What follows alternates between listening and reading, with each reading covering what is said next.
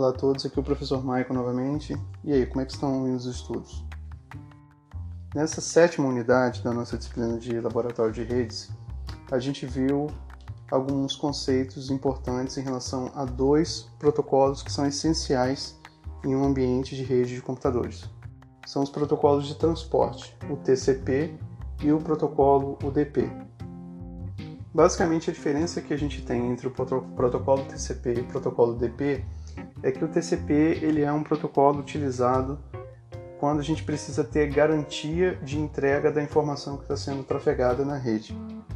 E para isso, para poder garantir essa, essa entrega, ou seja, para que a gente tenha uma confiabilidade de que a informação realmente vai chegar lá do outro lado, o protocolo TCP ele utiliza vários mecanismos, vários recursos em seu algoritmo de, de execução, de funcionamento, para garantir que a informação realmente vai chegar confiável no, no receptor.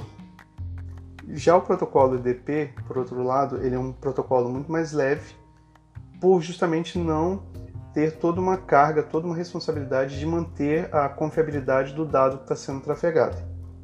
Então, o que a gente tem que ter em mente aqui em relação ao protocolo TCP e ao protocolo EDP é que não existe certo e errado nessa história entre os dois, um que é bom e o outro que não é, um que é melhor do que o outro. Cada um serve para um tipo de situação. Então, se por acaso um, um serviço de rede ou uma aplicação precisa ter garantia de que aquele dado chegue com confiabilidade no receptor, o melhor, o mais indicado, é utilizar o protocolo de transporte TCP. Contudo, se não há tanta necessidade de confiabilidade nessa transmissão que está sendo feita, o que importa é que essa transmissão seja feita da forma mais rápida possível, nesse caso o IDP seria sem dúvida a melhor escolha.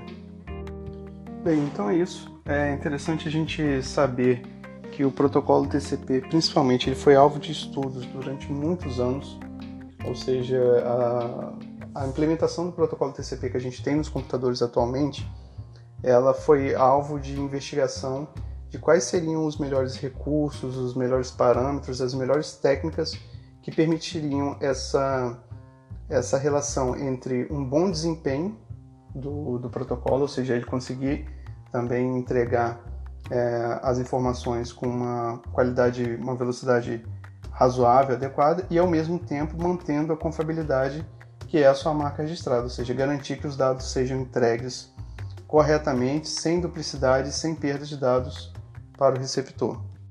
Particularmente, esse assunto de protocolo de transporte é um dos que mais me agrada na área de rede de computadores. Então, se vocês quiserem conversar a respeito, basta me procurar pelos canais de contato aí que eu já divulguei. E é isso, um abraço a todos, bons estudos.